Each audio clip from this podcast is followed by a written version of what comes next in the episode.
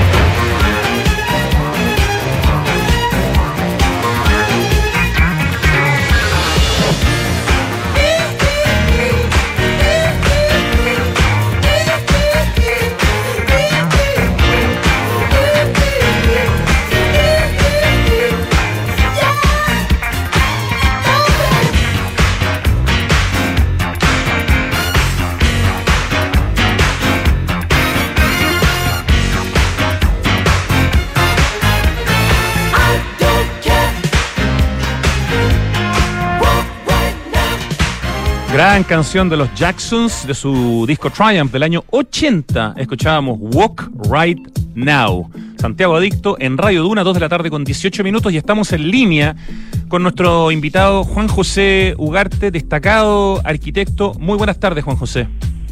Muy buenas tardes, Rodrigo. Encantado de estar contigo esta tarde.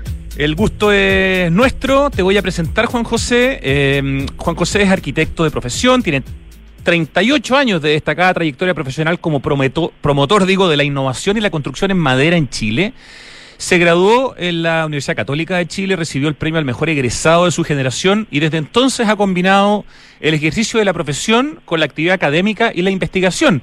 Fuiste director entre el 2000 y el 2003 de la Facultad de Arquitectura, Diseño y Estudios Urbanos de la Católica, luego, fuiste decano el 2004 y después pasaste a ser el vicerrector académico de la Universidad Católica entre 2005 y 2010. Eh, es bien importante esa etapa académica, Juan José, antes de seguir con el con, leyendo un poco tu, tu, biografía, que me imagino que debe haber tomado una parte importante de tu tiempo del, del campo, digamos, profesional del desarrollo de la arquitectura, ¿no?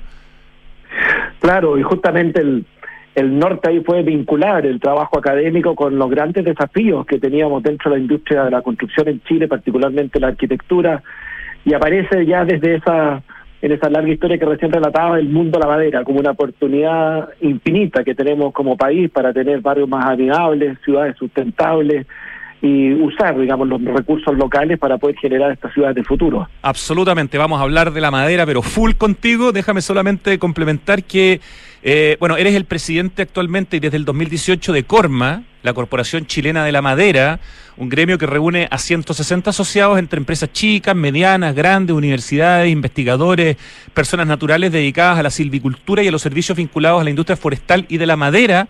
Y desde Corma han impulsado una amplia agenda en temas de políticas públicas, fortalecimiento de la pequeña y mediana industria dedicada al cultivo de los bosques y la industria de la madera, aporte del mundo de la madera para enfrentar el cambio climático, eh, una silvicultura del siglo XXI y la generación de nuevos vínculos y relacionamiento con la comunidad. Finalmente puedo contar que integras el Consejo de Política Forestal, el Consejo de Políticas e Infraestructura, el CPI, el Consejo Directivo de la SNA y también eres parte del Comité Ejecutivo de la SOFOFA y además eres socio fundador de Tollwood, firma especializada en la evaluación y desarrollo de edificios de madera en altura. Y por último, eh, y no menor, porque eres de una familia de muchos arquitectos, eres hermano de José Ramón Ugarte, a quien entrevistamos hace no más de un mes, y ambos junto a otro hermano más, tres son hijos del arquitecto José Ramón Ugarte Gurruchaga, que funda la oficina muy conocida, donde tú también has participado y que entre otros proyectos desarrollaron un edificio que en su momento fue el más alto de Santiago, que es el Marriott, ¿cierto? Así es, tal cual, un edificio que tiene al interior una, una cúpula de madera, pero sí, a mucha honra de seguir esta tradición ah, familiar de padres, hijos y nietos arquitectos. Exacto, no sabía que el Marriott tenía una parte de su de su composición eh, en madera, es un edificio que es de, ¿de qué? ¿De fines de los 90? Claro, se terminó el año 2000 justo para el cambio de siglo y el edificio, claro, tiene cobre en las fachadas, madera al interior y suelos de piedra, de manera de representar eh, los materiales y la cultura local en esta red y esta cadena internacional. Tiene incluso, voy a agregar un dato así de arte integrado a la arquitectura, pero tiene unas piedras también de Pancho Casitúa eh, ahí adentro del hotel. No sé si eso tuvo que ver con el desarrollo de ustedes o fue posterior, pero hay también eh, interesante arte integrado a la arquitectura en el proyecto. Claro, no, fue totalmente integrado al proyecto porque eso significaba una sobrecarga sobre los subterráneos eh, re importante, pero la idea es que como este hotel tiene una gran boca abierta, una ventana abierta hacia el oriente, hacia la cordillera, quisimos traer parte, así como lo hizo Le Corbusier en su momento, parte de esas rocas de la cordillera para estar ahí en primer plano con una caída de agua y en el fondo entonces tener este paisaje cordillerano, de manera de traer ese sabor local a esta, como te decía, a esta internacional. Yo creo que es primera vez que me toca comentar las piedras de Pancho Casitúa en el Hotel Marriott, eh, que quizás mucha gente las ha visto y no ha tenido idea que, son. Eh, bueno, es interesante el dato. Estamos conversando con Juan José Ugarte y la excusa para nuestra conversación de hoy, a pesar de todas las que tiene el tremendo currículum de Juan José, es que en Art Daily, el medio de arquitectura más influyente en el mundo y el más leído, y que fue fundado en Chile por eh, arquitectos chilenos, eh, apareció hace poco la noticia que decía, el primer edificio en altura de madera contralaminada de América Latina se construye en la Patagonia chilena. ¿Y quién lo está construyendo? Tollwood, y quién es el socio fundador de Tollwood, qué buen nombre además, eh, nuestro invitado de hoy. Así que por favor, parte Juan José contándonos de este proyecto, en qué etapa está, esto entiendo que es en Coyhaique, es un edificio de 12 pisos en madera, algo que en Chile no existe, en otras partes del mundo sí, pero eh, ¿en qué fase está? ¿Cómo surge? ¿Por qué en Coyhaique? Etcétera. Partamos por la noticia en el fondo. Claro, mira, es un, eh, es un edificio que ya tiene permiso de edificación en Chile y eso rompe muchos mitos, que en Chile no se puede hacer madera en altura, que los riesgos de una cosa u otra. Eh, con, eh, trabajamos con 33 equipos de distintas especialidades, desde paisaje hasta pasando por los temas térmicos, fuego, acústico y demás, para lograr un diseño, un edificio de muy alto estándar eh, que combina un, un, centro comercial, un lugar de, de de coworking, digamos, ¿cierto?, en Coyhaique, con departamentos de muy buen estándar en los pisos eh, superiores. Arquitectura de uso mixto. altura. Arquitectura de uso mixto en el fondo, que es una tendencia importante hoy día, ¿no es cierto?, de combinar, no sé, oficinas, departamentos, servicios, comercio, eh, sacarle el jugo un poco, ¿no?, al, al espacio. Claro, antiguamente como que se clasificaba, digamos, el barrio dormitorio, el barrio de la oficina, el barrio del, donde había actividades eh, comerciales, y hoy día cada vez más se pretende tener estos edificios multipropósitos, unos híbridos programáticos, eh, y que generan entonces una condición de vida, una nueva centralidad, porque claro, este edificio, como tú dices, es un hito latinoamericano, el primer edificio en altura en madera de toda Latinoamérica, pero también es el edificio más importante que se ha construido en la Patagonia eh, del cono sur de América, digamos, y por lo tanto el que no sea solamente un lugar privado de departamentos, sino que también sea un lugar público, tiene una plaza, una plazoleta de acceso, lugares públicos de coworking, para la comunidad de Coyhaique significa pensar en el valor agregado que significan estas nuevas instalaciones, digamos, en las capitales regionales donde esperamos se produzcan crecimientos muy importantes en nuestro país y abandonemos esta excesiva centralidad. Exacto, estamos viendo algunas imágenes, los renders del proyecto y la verdad es que el proyecto se ve precioso, eh, además de lo impactante que es que sea el debut de la arquitectura en altura en Latinoamérica. En el, todo el continente no hay ningún edificio de esta altura como el que está proyectado y que ya tiene este permiso de construcción que tú nos señalabas? Claro, hasta, hasta la fecha el más alto era el que construimos también con el Centro de Innovación de Madera de la, universidad, con el apoyo de la industria en eh, Peñuelas, camino a Valparaíso. Ese que se ve cuando uno va camino a Valparaíso y a Viña y uno lo ve ahí en el, en el parque, claro. Exactamente, y este es un edificio, Rodrigo, laboratorio, está lleno de sensores sísmicos, térmicos, de, de, ganancia y pérdida de calor, de calidad del aire, y ha servido entonces todas esas conclusiones para proyectar ya una generación de edificio comercial, digamos, de uso privado, digamos, con toda esta mixtura que recién te refería. Entonces, 6 era la altura máxima y estamos multiplicándola a 12 cuando sabemos que en la, parte norte, Canadá, Estados Unidos, eh, Europa, los edificios ya alcanzan los 18 hasta los 24 pisos de altura hechos con estructuras de madera. ¿Por qué? Esta es una pregunta que siempre me toca hacer cuando, cuando, cuando llega el tema, digamos, de la madera, la conversación que este año me ha tocado en distintas, eh, con distintas personas conversar pero claro que hablando contigo eh, es tremendamente importante la experiencia y el conocimiento, además como presidente de, la, de Corma, desarrollando este proyecto. ¿Por qué, no, siendo un país maderero, nos ha costado tanto en el fondo y, y, eh, y, vamos un poquito más, más lento quizás de lo que uno quisiera, no a nivel de Latinoamérica ya, porque este proyecto nos va a poner a la cabeza, pero sí en comparación con el resto del mundo. Es un problema de, financiamiento, de tecnología, tiene que ver con que somos un país sísmico. ¿Cuál, sería la razón de, de, que estamos un poquito, digamos, más lentos como, como continente y particularmente como país en comparación con el resto del mundo donde sí hay este tipo de proyectos, eh, siendo un país maderero? Por eso la pregunta, en el fondo. Claro, eh, lo primero, Rodrigo, es que eh, existía, digamos, yo creo que hoy día hay una evolución muy importante en eso, una cierta barrera cultural hacia la madera.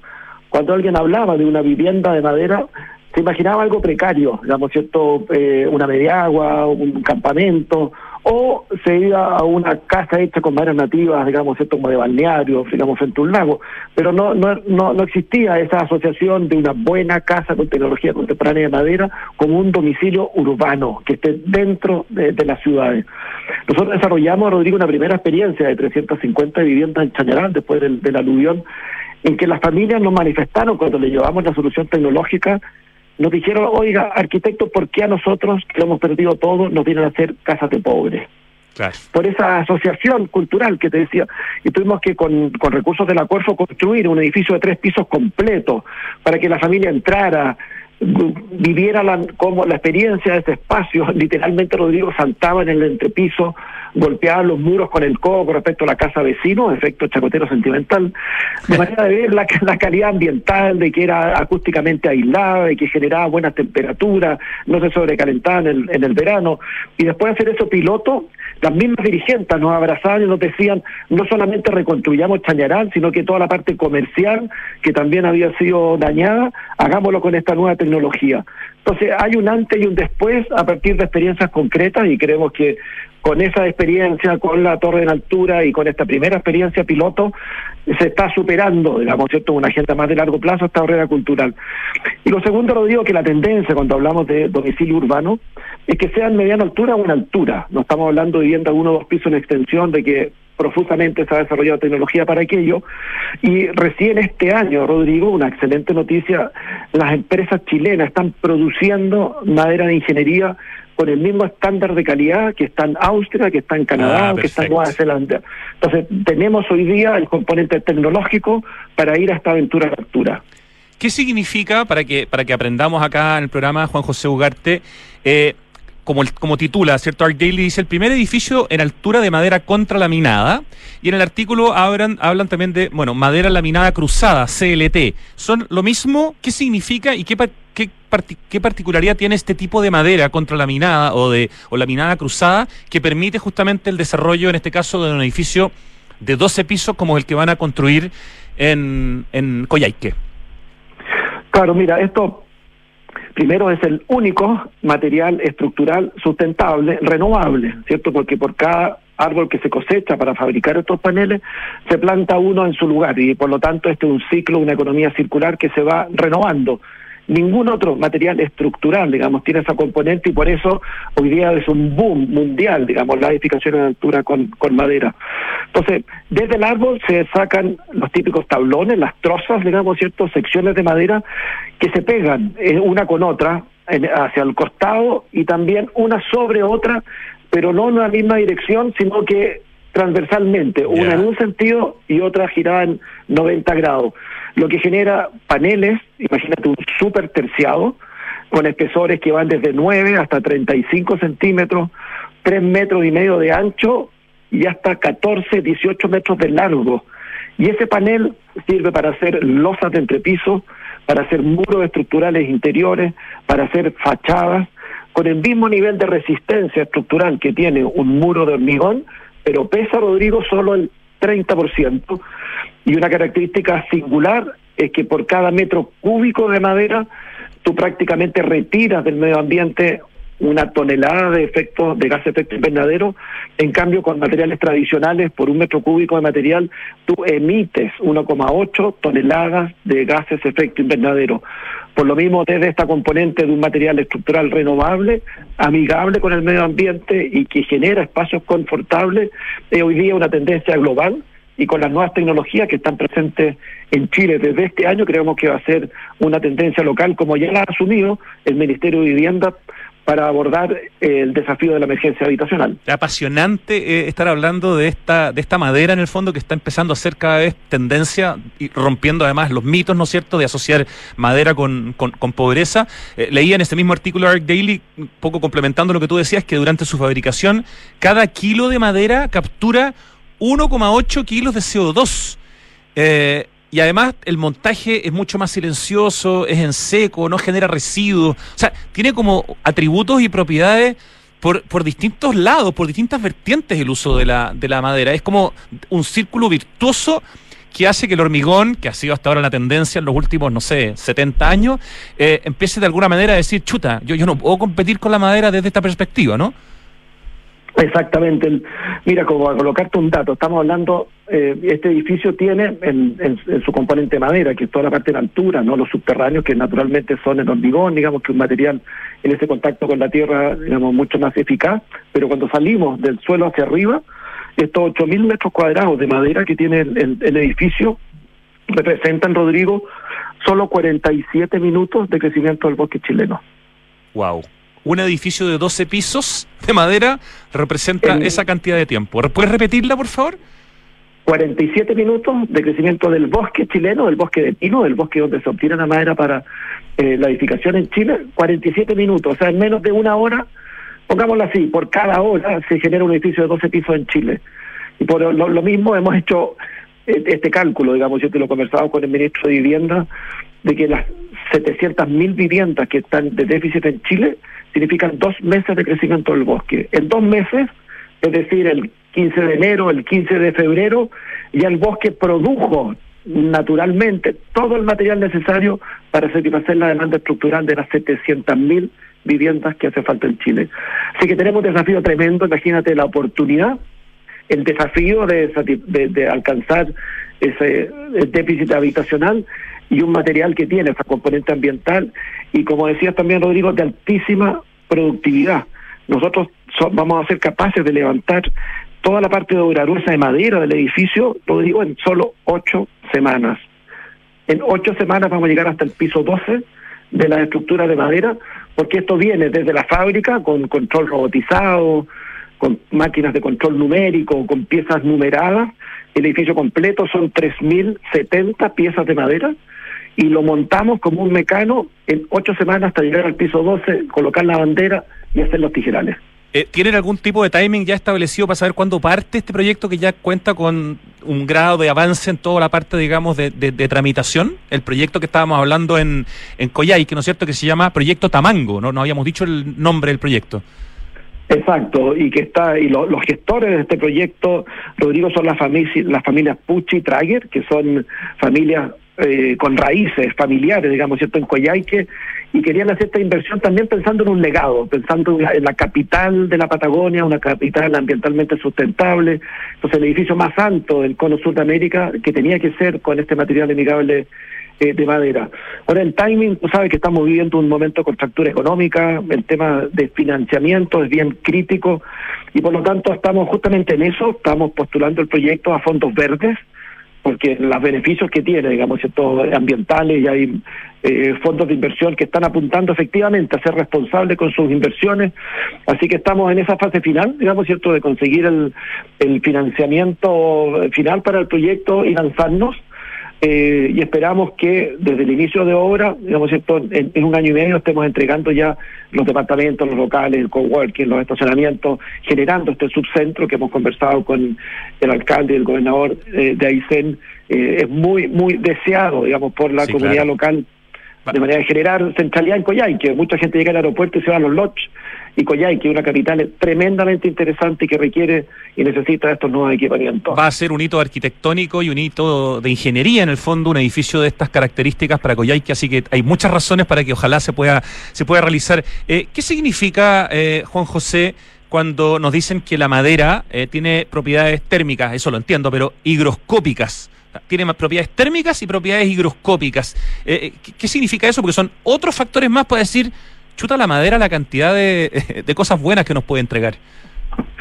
Claro, uno cuando ingresa a un, imaginemos en un, en, un, en recinto, una pieza, una sala de estar, un dormitorio que tiene madera, se siente un ambiente grato, digamos, como tú lo recibes por los poros, porque la madera es un material vivo que absorbe y entrega humedad durante el día equilibra el ambiente. Entonces eso es lo que se llama el equilibrio higroscópico, que tiene que ver con la humedad que está dentro de la madera y que cuando el ambiente está muy seco, digamos, esto la devuelve al ambiente y cuando hay mucha humedad en el ambiente, la absorbe. Y eso genera ambientes sumamente confortables que nosotros lo percibimos, mm, digamos, como te decía, por la piel, digamos, por los poros. Y lo otro que es un material que, que genera condiciones eh, térmicas muy favorables porque no pierde energía. Si tú colocas una madera entre el interior y el exterior no se transmite ni el calor ni el frío, sino que es neutra. En cambio, un aluminio, una pieza de metal, digamos, ¿cierto? Eh, sí transmite frío y calor y pierde y gana eh, energía o calor durante el, día. Y por eso las condiciones de eficiencia energética, en, en, estas casas que hicimos en el norte, calculamos que la familia va a ahorrar un 40% de calefacción durante el invierno eh, y en el verano no va a necesitar, digamos, ni menos aire acondicionado ni ventiladores, porque con ventilación cruzada, con esta gran envolvente, digamos, esto hecha de madera, con fachada ventilada, le permite tener con temperatura confort literalmente el 98% de las horas del año, día y noche. Sí, tremendo. O sea, impresionante las propiedades de la madera que estamos comentando con, con Juan José Ugarte, presidente de Corma, la Corporación Chilena de la Madera, y además socio de Tollwood, que está desarrollando este precioso proyecto eh, y tan notable en Coyhaique de este edificio de 12 pisos que va a ser el edificio de hecho en madera, digamos, con estructura de madera prefabricada más grande de Latinoamérica. Nos contaba Juan José que en otras partes del mundo ya han llegado a, ¿cuánto nos dijiste? ¿24, 28 pisos el más grande? 24, 24 pisos, digamos. Ahí ya se planteó en Japón con esta cultura oriental, digamos, a plantear un desafío de 25 años, una, una industria forestal de tener el primer rascacielos de 400 metros de altura hecho en madera. Así que se están desarrollando las capacidades tecnológicas, los ensayos laboratorios, la ingeniería, para ir a mayor altura. Pero yo creo que ya teniendo este horizonte de 12 pisos, intensificar los centros urbanos, atender la emergencia habitacional y generar estos domicilios urbanos con este alto estándar de calidad, tenemos para mucho rato y tenemos felizmente una industria que nos acompaña en ello. Y, si uno escucha que esto es un proyecto que se está desarrollando en Japón, que tiene las características sísmicas muy parecidas a Chile, uno entiende entonces que la madera con los desarrollos tecnológicos de hoy ya en el fondo también permiten justamente ir aumentando la altura a estos, estos niveles que tú nos estás contando. Por lo tanto, eso también es un tema que estaría siendo solucionado, ¿no? La, capacidad eh, sísmica de, la manera de, la madera, digamos, en el uso de edificios. Claro, mira, el, el país más seguro del mundo para pasar un terremoto es Chile. Gracias. Gracias a nuestros ingenieros estructurales. Exactamente. Incluso superamos a Japón. El último terremoto 7.5 que tuvieron en Japón se cayeron carreteras. En cambio, nosotros estamos ya en una generación de daño secundario, digamos, de los terremotos por la gran ingeniería sísmica que hay en Chile. Pero esa gran ingeniería, Rodrigo, ha estado enfocado en un 100% en el hormigón armado porque todos los edificios de cuatro pisos que se hacen en Chile, se hacían en Chile, digamos, ¿cierto? tienen esa materialidad. Que entonces son muros sólidos, anchos, con nudos rígidos. En cambio, la madera es una estructura más esbelta que se privilegian justamente por ser más flexibles, porque al momento de vibrar el edificio, en el caso de un sismo, disipa la energía y eso hace entonces que el, el material, digamos, más eficiente para resistir un sismo, un terremoto, es la madera, porque tiene esa capacidad de disipar energía como parte de la estructura de su material. El último terremoto que tuvimos en, Chiloé, 7,5, solo se quebraron unas ventanas de, de, una, de una residencia, de un hogar, porque Chiloé está entero construido en madera. No hubo ningún daño estructural como una muestra, un laboratorio natural de la efectividad de la madera frente a los sismos. Y, y, en términos de precio, eh, ya, ¿ya puede competir, Juan José Ugarte, el, la madera con el hormigón? Eh, estoy, pensando en la escala, ¿no? Se desarrolla todavía muy poquitos proyectos en madera y el hormigón es como la, la norma. Eh, ¿Es competitivo? ¿Va a llegar a ser competitivo? ¿Cómo va ese proceso del costo, digamos, de construir en madera, tanto desde una vivienda social hasta una vivienda, digamos, no sé, ultra elegante? el término, digamos, de costo del, de material?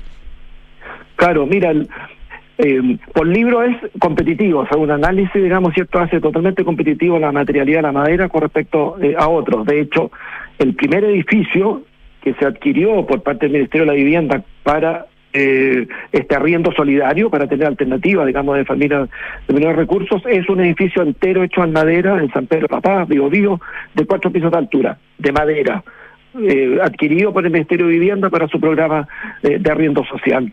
Entonces, pero hay un eslabón súper importante acá, Rodrigo, de que para poder materializar lo que yo te decía, de que podemos levantar este edificio de 12 pisos, 8 mil metros, en ocho semanas, es que el ritual, la danza en torno a la construcción, se le cambia la música. Mm. Y son pocos operarios con izaje, ya no son carpinteros, sino que montajistas, que son capaces de leer con una máquina de control, digamos, de, lectura de barra, digamos, ¿cierto? las piezas, que hay un, cada día se inicia la obra, digamos, ¿cierto? con un video de una realidad virtual, el de cómo son las partes que se elaboran en, en un edificio.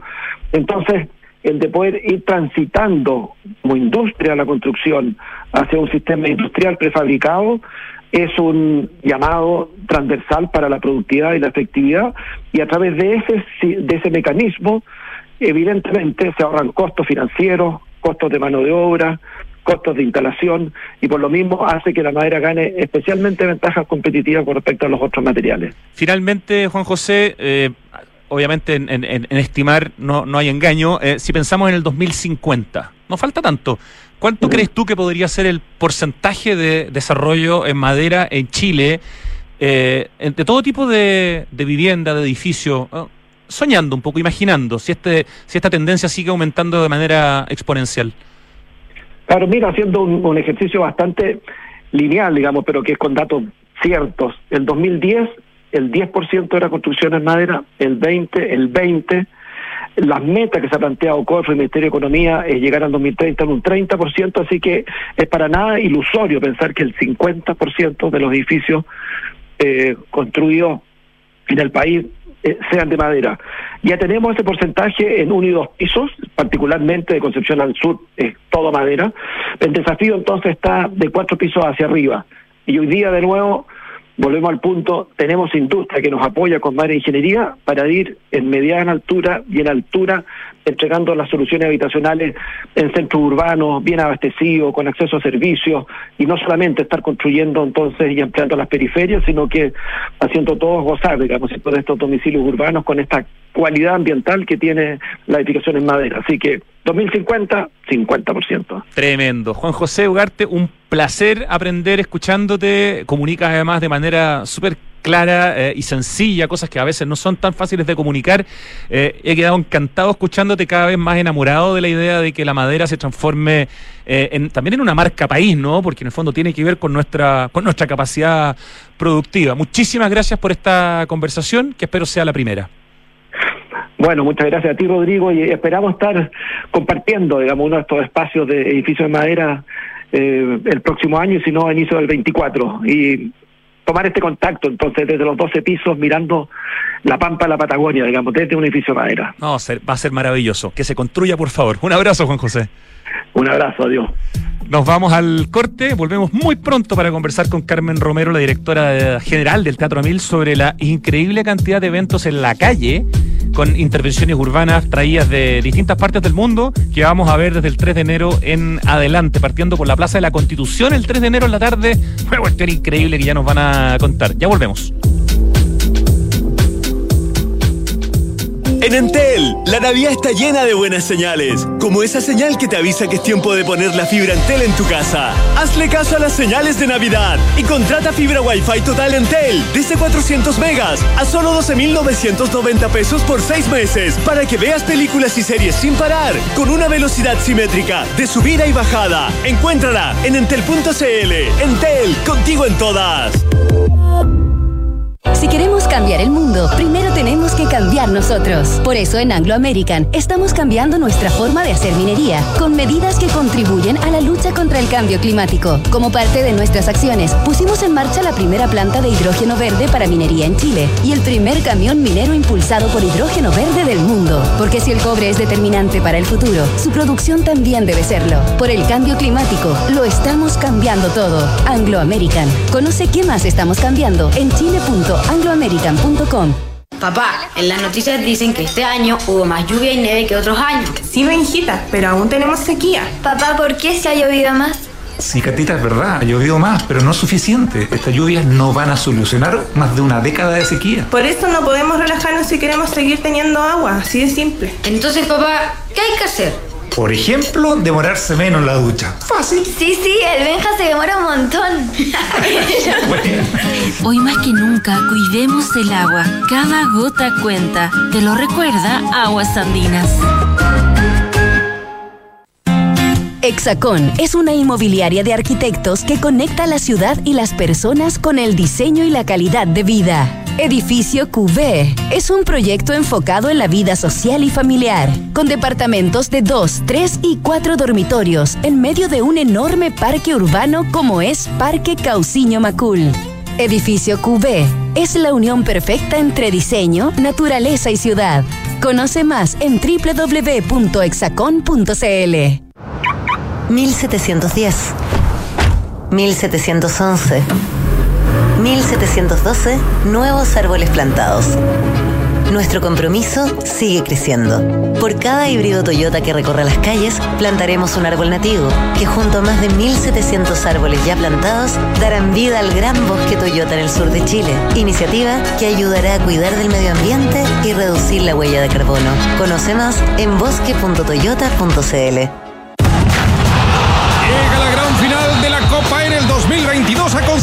Este sábado 17 de diciembre desde las 5 de la tarde en el gimnasio Esterroa. Conoceremos a los equipos de niñas y niños que se coronarán campeones y viajarán a Italia. Además, te invitamos a ver un extraordinario partido donde Esteban Paredes, Nicolás Perit y otros grandes jugadores lo darán todo en la cancha. Descarga tu entrada gratuita en ecopass.cl. Más información en copaenel.cl. Copa Enel, volvemos a la cancha. Estamos de vuelta y estamos con una tremenda invitada, Carmen Romero, la directora general del Teatro Amil, que este año cumple tres décadas. Carmen, muy buenas tardes. Hola, muy buenas tardes. Qué gusto conversar contigo, Carmen Romero, para que nos cuente específicamente, porque no podemos hablar de todo el Teatro Amil porque es demasiado, esto que comienza el 3 de enero y dura hasta el 31 prácticamente todo el mes, lo que va a estar pasando en las calles, de alguna manera, las intervenciones urbanas, los espectáculos gratuitos, que son, creo, alrededor de 75, pareciera que esta versión viene muy cargada, más que nunca, pero aunque siempre lo han tenido, muy cargada, digamos, a los espectáculos de la calle, ¿no? Sí, eh, bueno, es que volvemos a reencontrarnos eh, vamos a volver a las calles y a las plazas sin, em, sin restricción de aforo, eh, sin COVID. Entonces era muy importante eh, mirar estos pasacalles, estas intervenciones en la ciudad, que son intervenciones artísticas, intervenciones de, de arte escénica fundamentalmente, que van a estar en las comunas, en 30 comunas de la región metropolitana y 45 de todo el país. Ya, o sea, un festival súper transversal en todos los sentidos, incluso geográficamente. Partamos con eh, esa, ese primer acontecimiento que va a ocurrir el día de la inauguración, el 3 de enero, a las 9 de la noche en la Plaza de la Constitución. Se va a aparecer un, un muñeco inmenso que estoy viendo en una preciosa foto que subimos, que nos mandaron ustedes y la subimos hoy día también, hicimos un post en Santiago Adicto. Un, una especie de dinosaurio, ¿no? Sí, es, Godzilla. Ah, es Godzilla, Sí, Saurian y los testigos del espacio exterior. Así se llama, es un espectáculo, un pasacalle que hace Plasticien Volant, una compañía eh, de Francia que aprovecho de decir siempre nos apoya en el Instituto Francés, la Embajada. Agradecemos mucho esos apoyos junto a DSP que nos permiten eh, hacer estos grandes hazañas en la calle. Por supuesto. Eh, y abren el festival efectivamente el 3 de enero, empiezan en la Plaza Constitución, pero van a ir hacia la Alameda. Eh, una, ellos hacen esculturas eh, como, en, como de, en globos aéreos que esculpen y que pintan. Son muy bonitos, eh, ellos trabajan, tienen una trayectoria bien larga en esto. En, em, en, estos personajes que vuelan de alguna manera. Es enorme. Eso, ¿cuánto este mide este Godzilla? Como 12 metros, es enorme. Qué es que era Godzilla, po. Era Godzilla, entonces tenía que hacer muy grande porque en la idea de eh, Plasticien Volant era ese eh, Saurian que aparece en los en los edificios y que es tan grande que uno se impresiona. Esa es la idea y va a estar en eh, no solamente en, eh, en, el centro de Santiago, sino que va a estar en alguna de las de las comunas, de las 30 comunas donde está, donde estaremos principalmente en nuestro eh, en nuestro eh, eh, sedes como que, que Santiago Centro, está Pudahuel, está Ñuñoa, está Renca, eh, La Granja, que son nuestras sedes principales del festival. Excelente. Pasémonos a, a, los insectos, que creo que también vienen de Francia, tú me confirmarás, pero son estas hormigas, estas arañas y otras criaturas gigantes que también van a estar, y no solamente en Santiago, sino que en otras ciudades de Chile. No, ellos, eso es, eso, eso es nuestro hit. Esa es la compañía de teatro Las Arrugas, que tiene una particularidad. Trabajan con artistas locales. Esto es teatro, ¿ah? no son no son instalaciones, son eh, son instalaciones en sí mismas porque uno las puede mirar y son bellísimas, pero trabajan haciendo pasacalles y eh, este insectos que son gigantes que van a recorrer eh, distintas eh, comunas de Santiago. Vienen de España, ellos son catalanes y aquí también tenemos un apoyo de, de Cataluña, del de, Instituto Yul, que nos permite traerlos de nuevo con eh, a todos estos insectos que son mariposa, libélula, hormiga, araña, que van a estar eh, jugando también con la gente eh, y con actores que están interviniendo la, algunos lugares como Pudahuel, San Miguel, Quinta Normal, La Pistana, Renca, Cerrillo, Pedro Aguirre Cerda, Ñuñoa, Vitacura, Puente Alto, son más de 22 comunas que es espectáculo recorrer, por ejemplo, particularmente ese espectáculo eh, que es como que te da vuelta a la ciudad, ¿no? Te da vuelta el, el parque, la plaza, como que lo hace vivir de otra manera, lo ves de otro lugar. La idea en este caso es que nosotros somos los insectos pequeñitos y ellos son el mundo al revés, ellos son los grandes, ellos son los gigantes. Absolutamente. Hay una, hay un espectáculo que se entiende que tiene que ser más concentrado geográficamente por su complejidad, que es esta danza vertical de eh, que tiene un espectáculo que se llama Bird Strike. Eso entiendo que es básicamente en la Plaza de la Constitución, dos días de enero, el 13 y el 14, ¿no? ¿De qué se trata? Bueno, eso es, bien impactante, es danza vertical, ellos danzan en los edificios con música en vivo, también colaboran con un grupo chileno y eh, van, se llaman Bandalú, es, eh, son espectaculares, muy lindo, muy, muy, eh, muy poético lo que hacen, son de primer nivel como ejecutante, hacen unas creaciones que en, el caso de Chile especialmente adaptadas, ocupan dos, dos edificios el edificio del Ministerio de Hacienda y el de Justicia y están ahí en la Plaza Constitución como tú señalas y ellos vienen de Estados Unidos además porque en el marco de los 200 años de relaciones diplomáticas entre Estados Unidos y Chile eh, también nos ayudan a que vengan este, este estos grandes de desde los Estados Unidos. Es una un grupo así de, del primer mundo que han, han bailado en, eh, en, en edificios eh, en Times Square, en, en, Nueva York, en Londres, han estado por distintos lugares mirando, eh, haciendo que la gente mire hacia arriba y vea esa maravilla que hacen con una música muy envolvente, es un espectáculo eh, muy muy conmovedor eh, y que alucina porque porque son ejecuta, ejecutan muy bien, son grandes bailarines eh, qué bonito, perdona, ver esos dos edificios que mencionaste, el Ministerio de Hacienda de Josué Smith Solar y, el Ministerio de Justicia de Ricardo González Cortés, que es una joyita ardeco, intervenidos de alguna manera por este baile, eh, eh, como, como esta gente que va como bajando, colgando del edificio. O sea, además está ese contraste con la arquitectura y con el espacio, el barrio cívico. Qué mejor lugar para hacerlo, ¿no?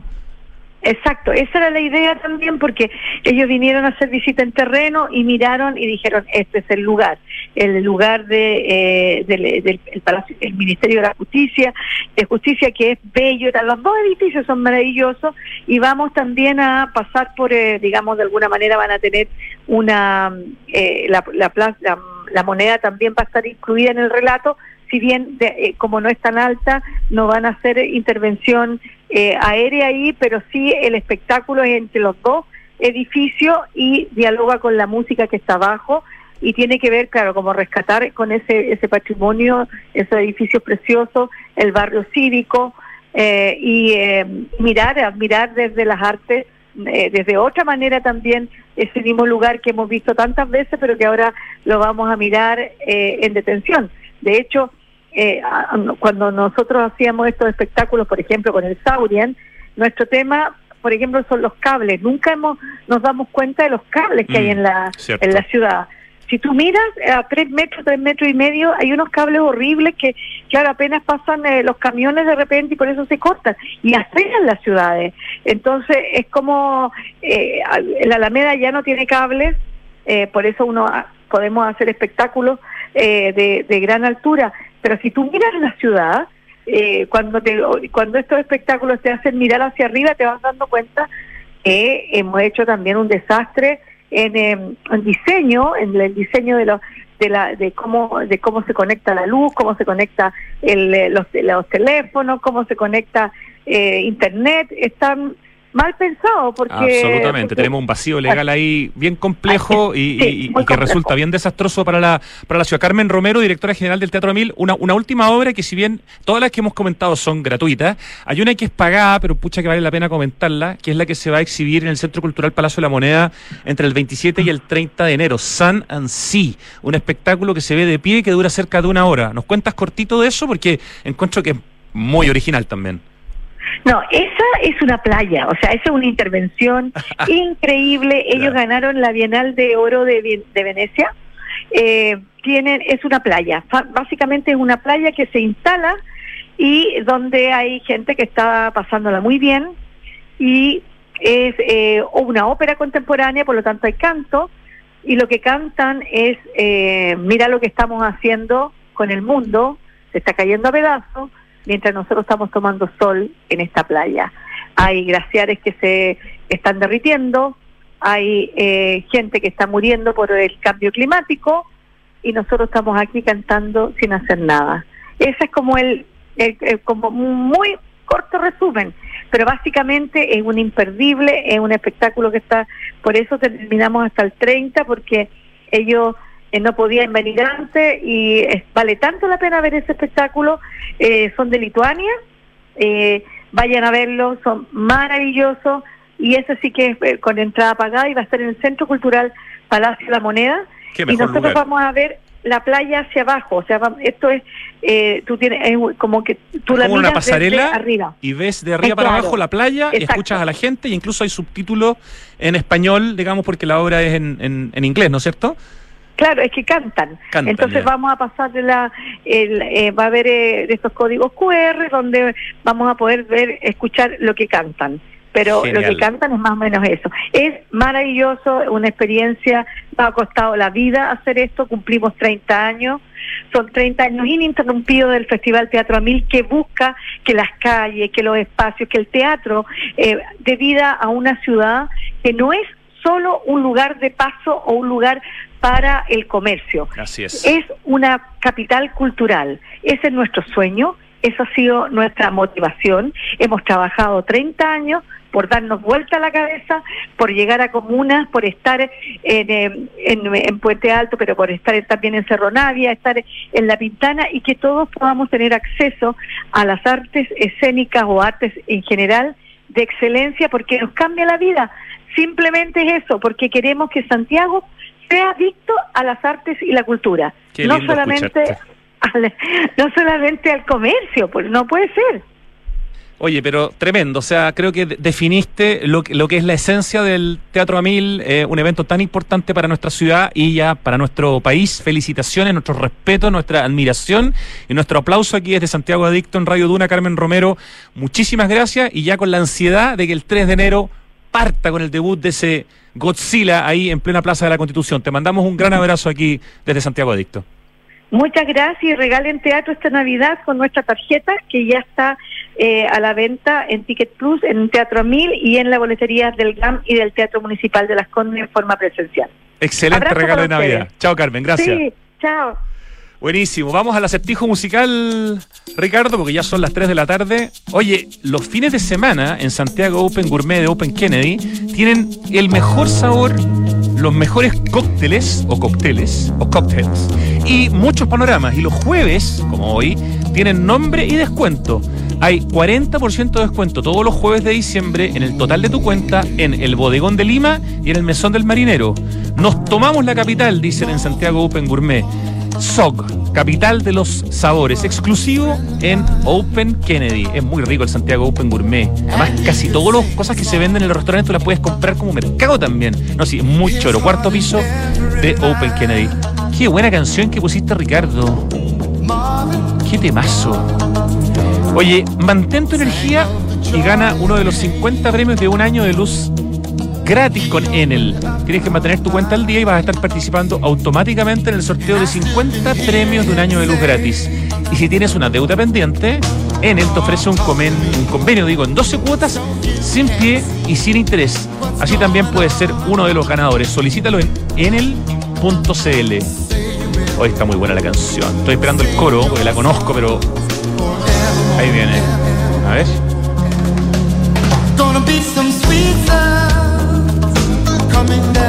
¿Qué canción más deliciosa? Ahí está, ya. Llegó a mi cabeza. Llegó a mi cabeza la banda y llegó a mi cabeza el nombre de la canción. Creo que me puedo ir bien hoy día. ¡Oh, ¡Qué grande! Hace años que no teníamos algo de lluvia y un poquito de nieve en Santiago, pero no hay que engañarse. Esta noticia no soluciona más de una década de sequía. Además que ya se fue toda esa nieve acumulada. ¿eh? Ojo, este es paréntesis mío. La crisis hídrica continúa. Por eso, para que sigamos teniendo agua, hay que usarla en forma responsable. Por ejemplo, cuando laves el auto, hazlo con un balde y no con la manguera corriendo. Cuidemos el agua, cada gota cuenta. ¿Te lo recuerda? Aguas Andinas. Oye, te cuento que en Anglo American están cambiando su forma de hacer minería luchando contra el cambio climático. Por ejemplo, fueron pioneros en la electromovilidad en buses y eso fue solo el comienzo. Anglo American, por el cambio climático lo estamos cambiando todo. Más información en chile.angloamerican.com. Te cuento también, voy a dar una pista. El saxofonista de esta banda se transformó, bueno, y también vocalista, pero se transformó después en un solista muy famoso, pero muy famoso, muy famoso en los 80. Smart Invest, estoy bien rico, ¿no? Ya. Smart Invest de Inmobiliaria Hexacón es lo mejor que le podría pasar a tus ahorros, ya que te permite invertir con múltiples beneficios en departamentos con gran plusvalía. Compra flexible y con descuento financiero en www.hexacon.cl. ¿Y sabías que por cada híbrido Toyota que recorre las calles, Toyota planta un árbol para ayudar a reducir la huella de carbono? Preciosa iniciativa de Toyota que se llama Bosque Toyota. La puedes conocer ingresando a bosque.toyota.cl. Y te cuento que la campaña Reutiliza por Chile, que lidera Entel, terminó su recorrido recuperando más de 9.000 aparatos electrónicos en desuso. Este camión recorrió distintas ciudades de Chile recolectando computadores, tablets, celulares, logrando aportar a la economía circular a través de la reutilización de más de 31 toneladas de aparatos electrónicos. Qué notable, y esto permitió donar más de 1.100 equipos reacondicionados a estudiantes en contextos de vulnerabilidad. Felicitaciones a Entel, si quieren saber más, se meten a informacioncorporativa.entel.cl. Esto es Entel y al Centro